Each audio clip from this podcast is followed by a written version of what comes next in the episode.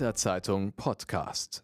Herzlich willkommen im neuen Schuljahr. Die Sommerferien sind fast vorbei und es wird Zeit, sich langsam auf das neue Schuljahr vorzubereiten. Hi, ich bin Josi und jetzt in der 8BS. Und ich bin Paula aus der jetzigen 10a.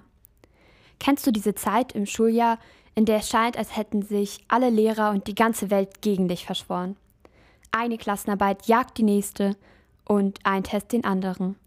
Auch wenn sie inhaltlich oft nicht besonders schwer sind, möchte man sich doch etwas ins Thema einarbeiten. Doch ich habe gar nicht die Möglichkeit dazu. Wenn ich lerne, dann meistens nur für den Test oder die Klassenarbeit. Wirklich, was hängen bleiben, tut da selten was.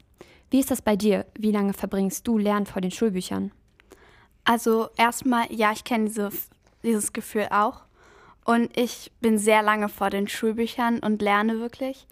Ähm, aber es bleibt halt wirklich selten was hängen, weil in der Klassenarbeit sitze ich meistens dann da und denke mir, was ist da die Lösung? Das habe ich doch gelernt. Ich, ich müsste es auch eigentlich wissen. Und mir sind Leistungen ziemlich wichtig. Wie ist das bei dir? Also, ich bemühe mich schon immer, mein Bestes zu geben, um das bestmögliche Ergebnis zu erzielen. Ähm, aber dabei sind nicht besonders meine Eltern die treibende Kraft, sondern eher mein Ehrgeiz. Also, ich möchte schon gute Noten haben aber bei den Mengen an Stoff, die jede Woche aufs Neue auf einen zukommen, sind dauerhafte Ergebnisse kaum möglich. Also bei mir ist das so, dass meine Mutter da echt viel Stress machte. Ähm, mein Vater macht nicht so wirklich viel Stress, weil er halt weiß, wie schwer es ist, sich viel in kurzer Zeit zu merken. Und am meisten lag es dieses Jahr aber auch am kurzen Schuljahr. Ja, aber trotzdem kann es doch nicht sein, dass wir dadurch ständig dem Zeitdruck ausgeliefert sind.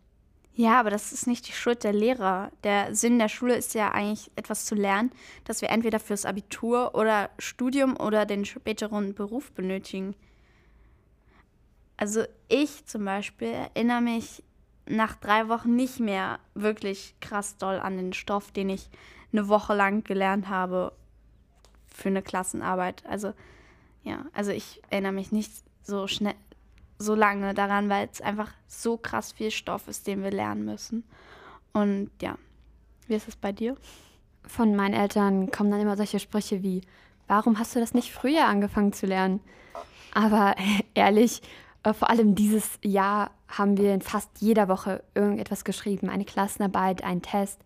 Und da blieb es da blieb einfach gar keine Zeit, um sich auch noch auf die Kontrollen der nächsten paar Wochen vorzubereiten. Ich will gar nicht wissen, wie es denen ging, die für ihre wichtigen Prüfungen im MSA und Abitur sich vorbereiten mussten.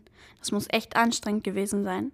Wenn der Leistungsdruck zu hoch wird, kann es nicht nur zu physischen Problemen wie Bauchschmerzen, Kopfschmerzen, Übelkeit und Appetitlosigkeit kommen, sondern auch zu psychischen Symptomen wie Angst, Anspannung, Nervosität, Aggressivität und ständiger Gereiztheit führen. Viele klagen auch über Schlafprobleme und Aufmerksamkeitsstörungen. Das ist ein gutes Stichwort. Mich würde mal interessieren, wie lange du dich am Stück wirklich konzentrieren kannst. Ich merke, dass ich, wenn ich nicht alle 30 Minuten eine kleine Pause mache, mich maximal zwei Stunden lang wirklich konzentrieren kann. Und du? Bei mir ist das ähnlich. Also ich muss wirklich oft und häufig, also häufig Pausen machen, damit ich mich wirklich gut konzentrieren kann.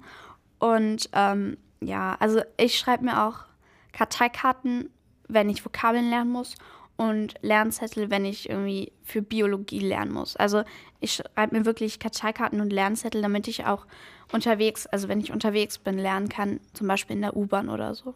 Weil dann muss ich, dann habe ich halt immer alles dabei, kann lernen. Ähm, aber ich brauche eigentlich immer absolute Ruhe zum Lernen, weil das ist auch praktisch, weil dann kann man sich auf das, was man lernen muss, konzentrieren. Trinken, das hilft mir immer. Auch Kopfschmerzen beugt Wasser gut vor.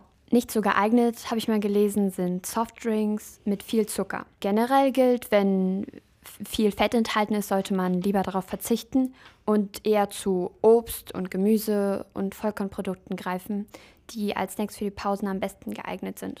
Also ich mache, wenn ich eine Pause mache, immer mein Fenster im Zimmer auf, damit die Luft sich austauschen kann, also damit wieder Sauerstoff ins Zimmer kommt. Und ich gehe meistens halt auch während der Pause raus, damit ich halt auch einfach auf andere Gedanken komme.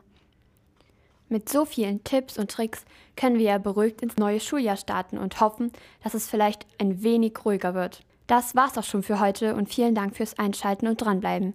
Wir sehen uns am 5. August in der Schule. Tschüss! Das war's. Danke fürs Zuhören.